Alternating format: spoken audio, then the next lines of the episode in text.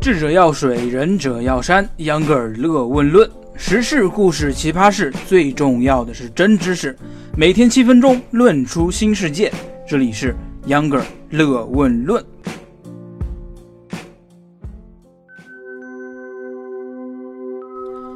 大家好，欢迎收听秧歌尔乐问论，我是百年一遇的秧歌尔。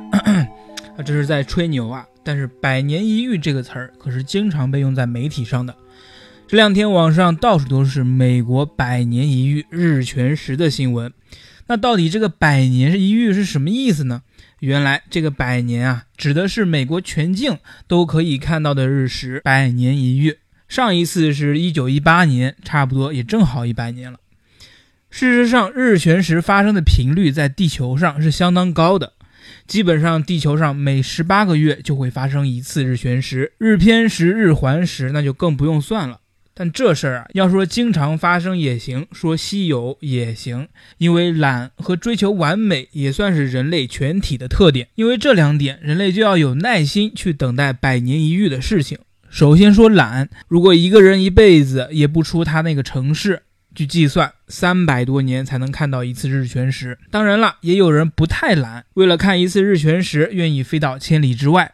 但这个时候，如果他作一下啊，患上了强迫症，说自己非要看啊，维持时间超过七分钟的日全食，那恭喜这位朋友，最好是你能活过两百岁，因为超过七分钟的日全食，在一九七三年啊，刚刚刚刚发生过，一千年里超过七分钟的日全食通常少于十次，下一次超过七分钟的日全食要等到二幺八六年，根据计算。日全食时长最长不会超过七分三十一秒。这次美国全境日全食，每个地方只有两分钟的日全食可以看，所以杨哥认为七分钟日全食才是真正的百年一遇。讲完这个呀，咱们进入今天的冷知识环节，给大家讲一个非常冷的知识。如果你对中国农历还不陌生，就会知道啊。当然，听过秧歌之前节目的你，或许还记得，农历是阴历演变而来的，是根据月亮的盈缺制定的啊。古代的天文历法真的是非常伟大。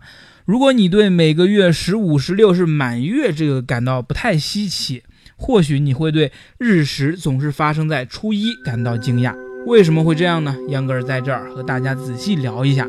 这个不算硬知识，基本上初中地理咱们就学过了，所以思考起来并不费脑筋。特别是秧歌儿举一个你的朋友，你脸上的螨虫和你自己的故事啊，你就懂了。先说月亮的盈缺啊，想想象一下，自己就是地球，一直在原地转圈，每一分钟转一圈。你的朋友呢，就是月亮，它围绕着你转。转的特别慢，每半个小时才转一圈，而且一直是面对着你，不管你有没有在看它。因为时间比较短，太阳的变化咱们忽略不计，把太阳当做一个不动的光源。你手中呢有一个相机，每次你和你朋友面对面的时候，就会按下快门拍照。半个小时过去了，你查看所有的照片，你会发现你朋友的照片有的背光了，有的正好迎着光，特别好看。有的时候光线从它的右边打向左边，有的时候相反，这些都很有立体感。你的朋友，也就是月亮背光的时候，你自己肯定是面向太阳的。这个时候，在你脸上的螨虫就身处白天。当你转过身去，螨虫也随即进入黑夜。这天晚上，他们看不见你的朋友，于是他们度过了一个没有月亮的晚上。当你又转了两三圈的同时，你的朋友也是围绕着你转到了新位置啊，不再完全背光了。螨虫们呢，也在晚上的时候能够看见一点点你朋友的侧影，这个时候也就成了上弦月。最后。当你的朋友完全荧光的时候，螨虫们迎来了一轮满月，这就是月亮从新月到满月的过程啊！不要觉得螨虫恶心嘛，想象一下，迎接日出日落的他们还是挺可爱的啊！言归正传，古人把晚上看不见月亮的那天晚上定位为每个月的初一，这个时候其实月亮位于地球和太阳之间。回到我们原来的话题，日全食就是因为月亮挡住了太阳导致的。因为月亮围绕地球的轨道和地球围绕太阳的轨道略有不同，而且同时有太阳太亮啊背光的缘故，平时月亮绕到了地球和太阳之间，我们是看不见它的。只有月亮正好挡住了太阳，我们才能意识到它的存在。所以讲了这么多，我们终于搞清楚为什么日食的那一天正好是初一了。这个冷知识其实是古代学者眼中的常识，早在唐代的诗句里就已经出现了。只不过到了今天，农历在我们的日常生活中地位是越来越低，像这样的知识也逐渐变冷了。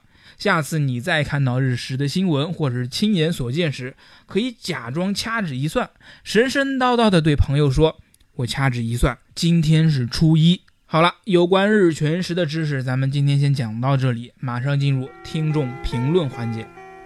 听众评论时间：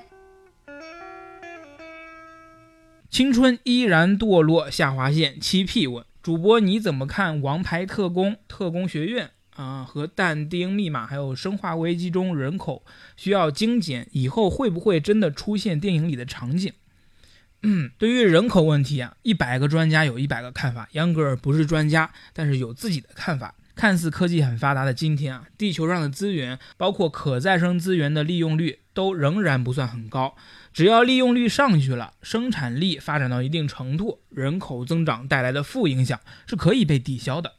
但是如果科技和生产力停滞不前，因为人口导致资源紧张而引发的战争或者是阴谋，也是有可能发生的。